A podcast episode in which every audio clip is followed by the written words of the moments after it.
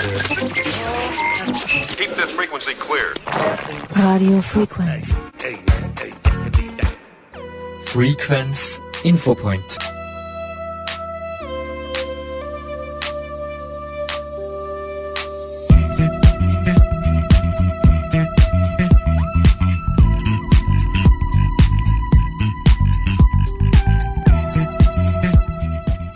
Sehr geehrte Hörerinnen und Hörer, Werner Rackel begrüßt Sie recht herzlich beim Infopoint von Radio Frequenz.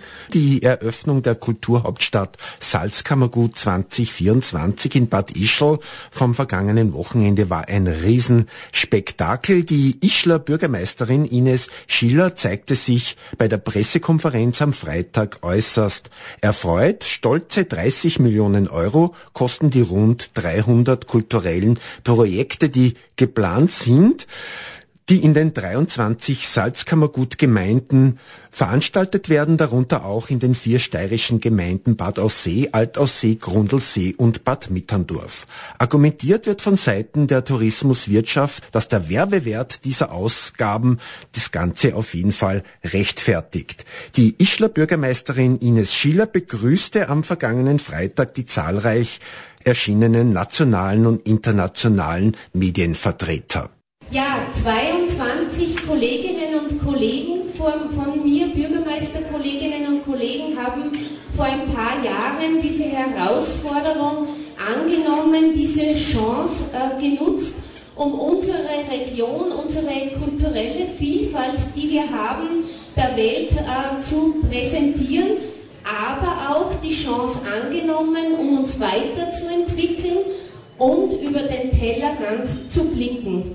Diese Chance haben wir genutzt und ich sage immer, wenn mich Medienvertreter fragen, glauben Sie, die Kulturhauptstadt wird ein Erfolg, dann sage ich, das brauche ich nicht glauben. Ich weiß, dass sie bereits jetzt ein Erfolg ist, denn es hat noch niemals so etwas gegeben, dass sich unterschiedlich, unterschiedliche Gemeinden, Städte zusammengetan haben und ein Ziel jahrelang verfolgt haben.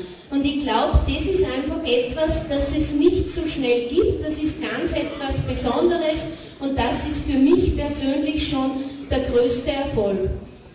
Ich will nicht lange reden, ich darf nur einladen, Sie alle gemeinsam einladen, mit uns das Kulturjahr 2024 zu erleben, zu genießen, zu erfahren. Und ich sage immer, für jede und jeden wird etwas dabei sein, aber Achtung, nicht alles wird für alle sein. Mit 30 Millionen Euro wurden über 300 Kulturprojekte organisiert. Intendantin Elisabeth Schweger betont nochmals die Wichtigkeit von Kultur in unserer Gesellschaft.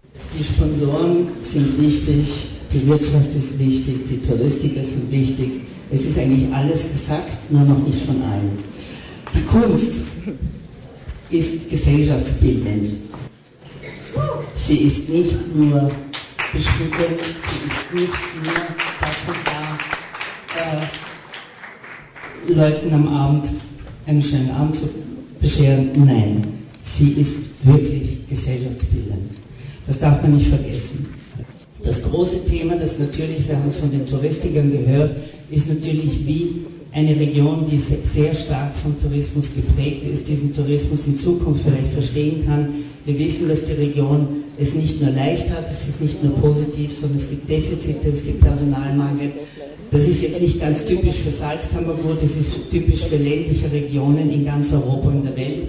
Da muss man sozusagen Alternativen und Strategien entwickeln, wie man das verbessern kann und eben zu schauen, dass der Tourismus sich nicht auf Sommer und Winter konzentriert, sondern das ganze Jahr ist und man ihn vielleicht anders definieren kann, man, wenn man von der Kunst ausgeht und sagt, mit der Kunst und der Kultur kannst du ein anderes Verständnis für die Kunst des Reisens entwickeln. Das heißt, du gehst in ein Land, um etwas Neues kennenzulernen und du bringst aber dem Land auch deine Sichtweisen. Also auch hier geht es um einen Dialog.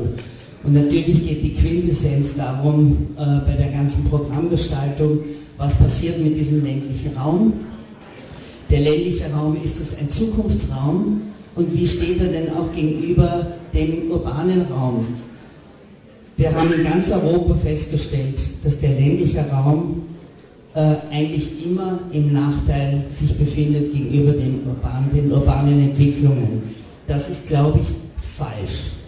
Also das, was man wirklich erkennen muss, die ländliche Region ist etwas, wo wir daran uns erinnern müssen, dass das die Lunge ist, die wir brauchen zum Atmen, aber dass das auch der Boden ist, der uns ernährt. Wenn wir den versiegeln, wenn wir den kaputt machen, sei es über viel Verkehr, privaten Verkehr, sei es durch schlechte Baukultur, äh, dann hat das einen Nachteil für die gesamte Gesellschaft weltweit. Und ich finde, das ist sozusagen das, was wir in diesem letzten Programmkapitel versuchen darzulegen, was alles für Möglichkeiten bestehen, sich äh, sozusagen pfleglich mit den Ressourcen äh, der Region äh, auseinanderzusetzen und damit auch die Gesellschaft schon morgen zu bauen.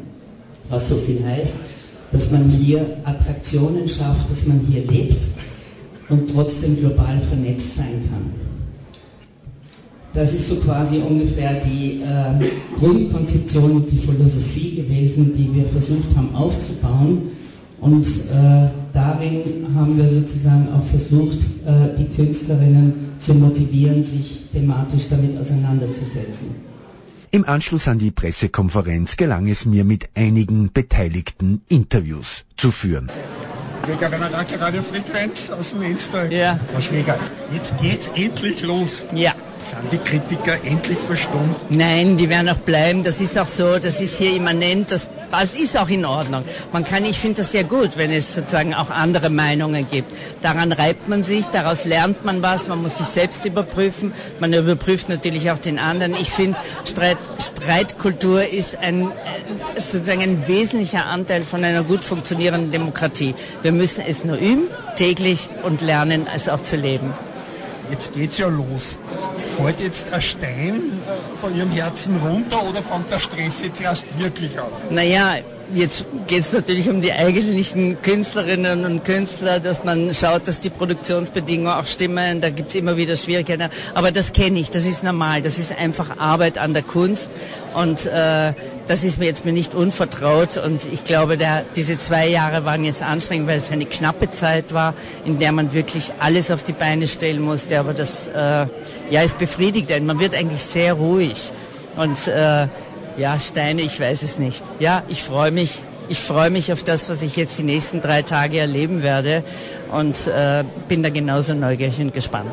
Wenn Sie auf die heutige Pressekonferenz zurückblicken, es ist ja noch nicht ganz aus. Wie zufrieden sind Sie mit der, mit der Resonanz, national und international? Ja, das weiß ich natürlich, das wird man dann erst sehen, aber man merkt, dass die Stimmung gut ist, dass die Leute wirklich dranblieben, dass sie zugehört haben. Und ich glaube, wir konnten demonstrieren, wie hier sozusagen die verschiedensten Kräfte einfach miteinander zusammengearbeitet haben und auch äh, einen, einen, großen Anteil haben, dass das jetzt gelungen ist und dass wir eben da sind, wo wir jetzt sind, nämlich dass wir endlich feiern können, wofür wir jetzt mehrere Jahre gearbeitet haben. Ja, dann alles Gute für den offiziellen Start. Danke vielmals. Kurt von Goisan, äh, man hat ein bisschen den Eindruck gewinnen können, Tourismuswirtschaft hat sehr stark da heute geredet und auch die, die Wirtschaft. Wie, wie gelingt der Kultur, sich da gegen diese, gegen diese Vereinnahmung durch Wirtschaft und Tourismus zur Wehr zu setzen? Ja, wir brauchen uns da nicht wehren.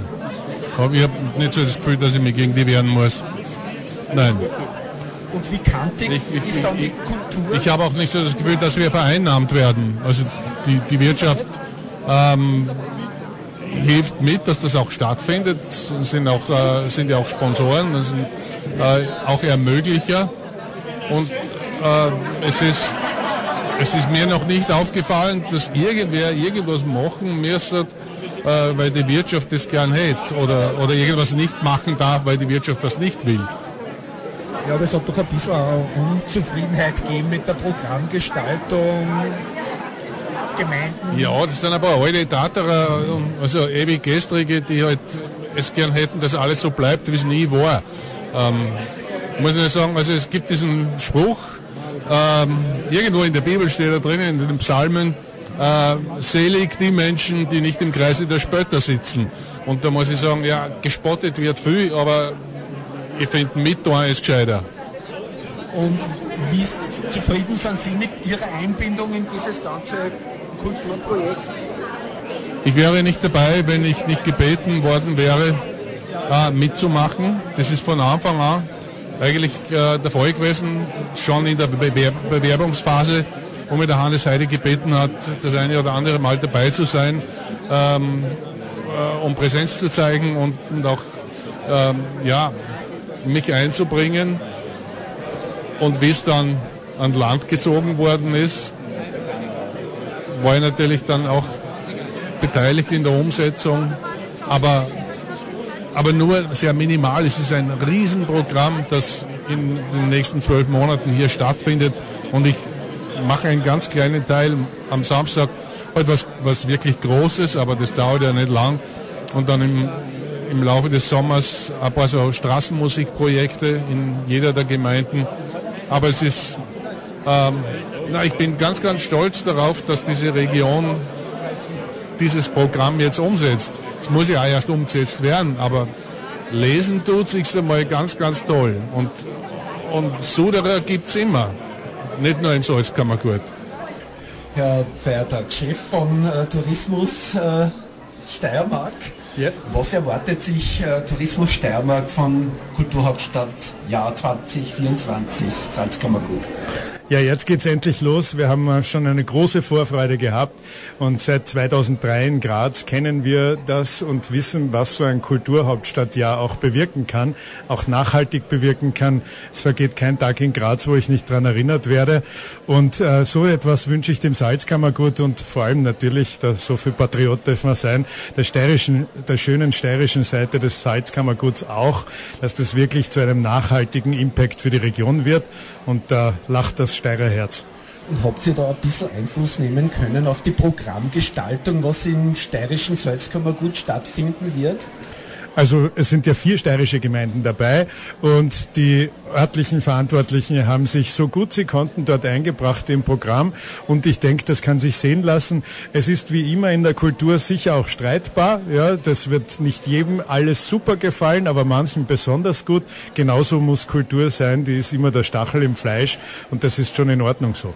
Und wird ihr von der Werbung her oder von der Information her das auf die gesamte Steiermark übertragen oder ist, oder ist es Ihr Engagement rein hier regional?